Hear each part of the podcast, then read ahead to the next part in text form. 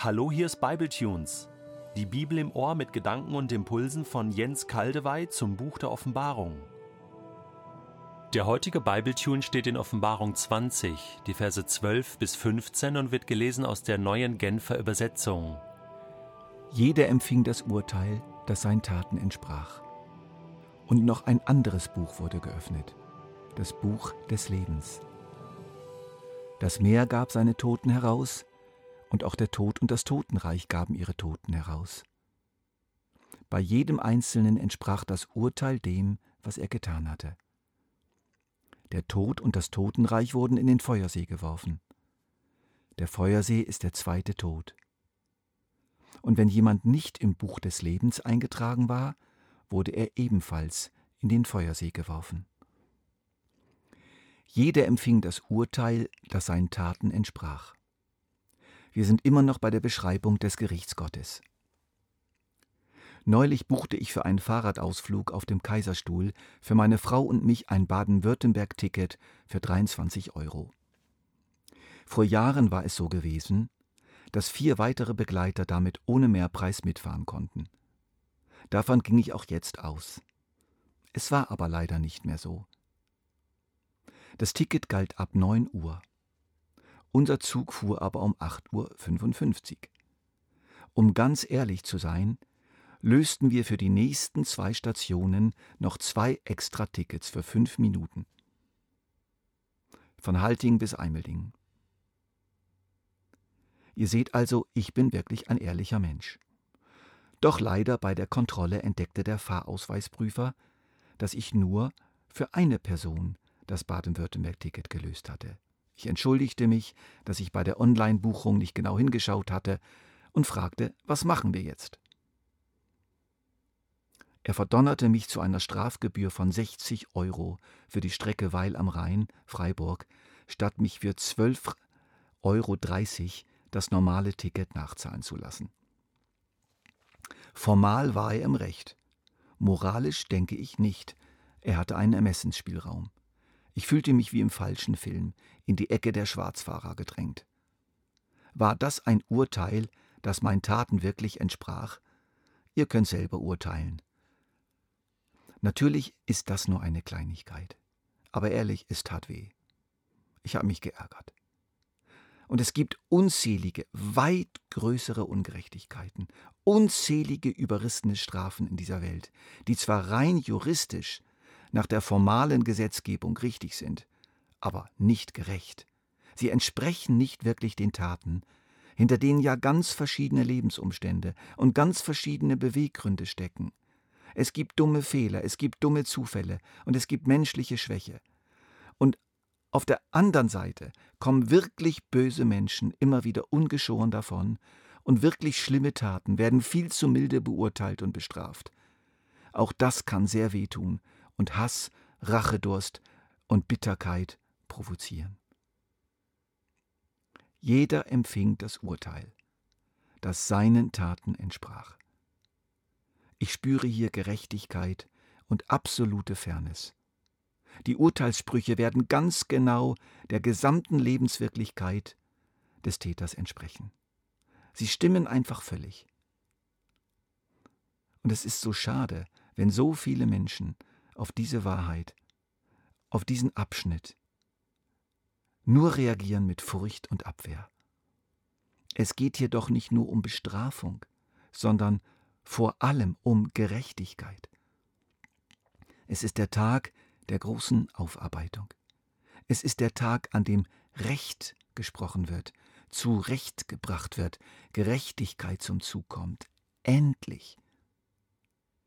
Ich bin ganz sicher, dass sehr, sehr viele Menschen in diesem Gericht tief aufatmen und darüber jubeln, dass ihnen selbst und vielen anderen endlich die heiß ersehnte Gerechtigkeit zugesprochen und durchgesetzt wird.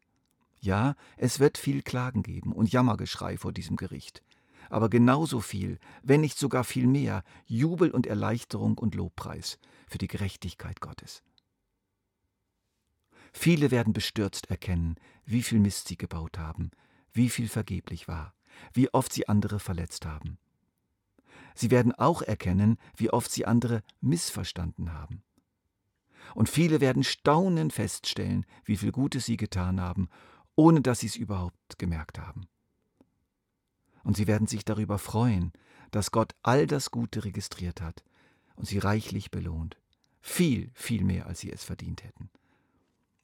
Lasst uns also bitte das Gericht Gottes nicht so fürchterlich einseitig, nur als Bestrafungsgericht oder Verdammungsgericht betrachten, sondern auch als die Zeit, in der Recht geschieht, in der aufgearbeitet wird, in der geklärt wird, in der ganz viel tiefere innere Heilung geschieht und in der belohnt wird, gewürdigt wird, geehrt wird, wenn wir das doch nur begreifen würden. Jetzt kommt aber eine Frage. Die Frage nach den Maßstäben. Nach welchen Maßstäben, nach welchen Kriterien wird Gott bzw. Jesus, durch den Gott ja richtet, das genauestens registrierte Leben eines Menschen richten? Ich nenne euch einige dieser Maßstäbe, weil sie in der Schrift ausdrücklich erwähnt werden. Wir bewegen uns hier auf, soliden, auf, auf solidem biblischen Boden. Wer Einzelheiten und Belegstellen wissen will, kann sich meinen zweiteiligen Vortrag darüber anhören.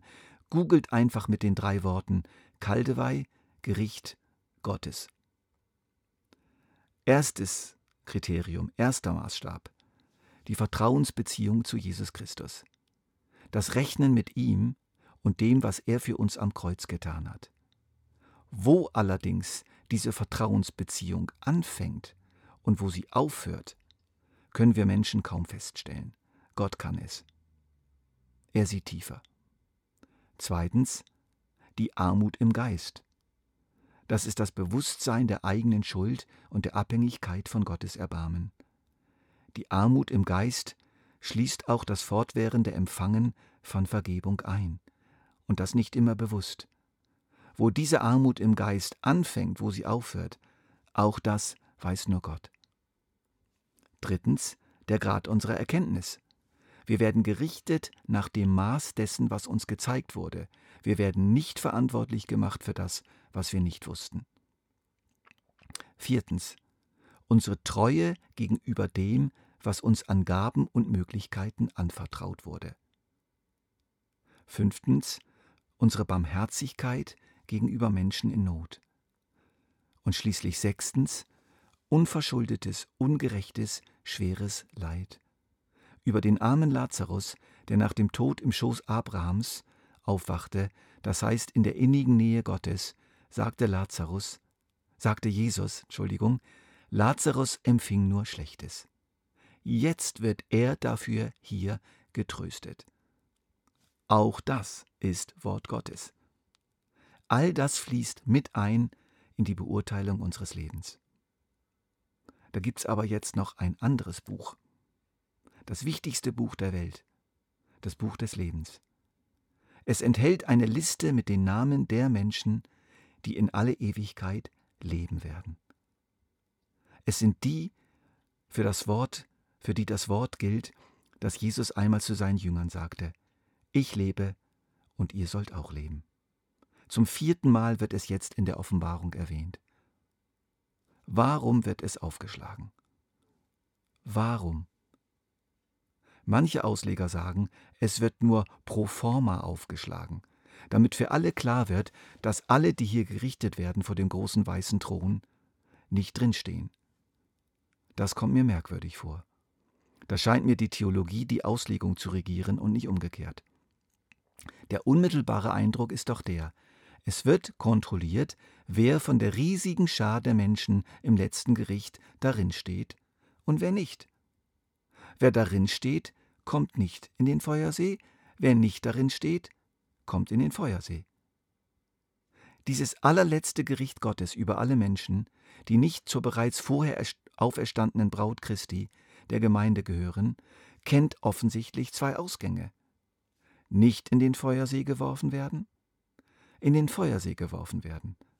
Mehr wissen wir hier nicht, aber das scheint trotzdem die einfache Aussage des Textes zu sein. Wir stoßen hier auf die interessante und ungewohnte Tatsache, theologisch wirklich ungewohnt, dass wir hier noch eine weitere Gruppe vorfinden.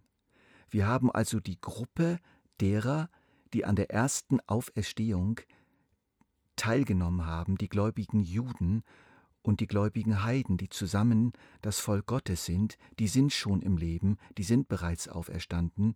Und hier haben wir jetzt noch eine weitere Gruppe von Menschen, über die im Gericht Gottes das Urteil gefällt wird. Sie stehen im Buch des Lebens. Später werden wir noch mehr davon hören.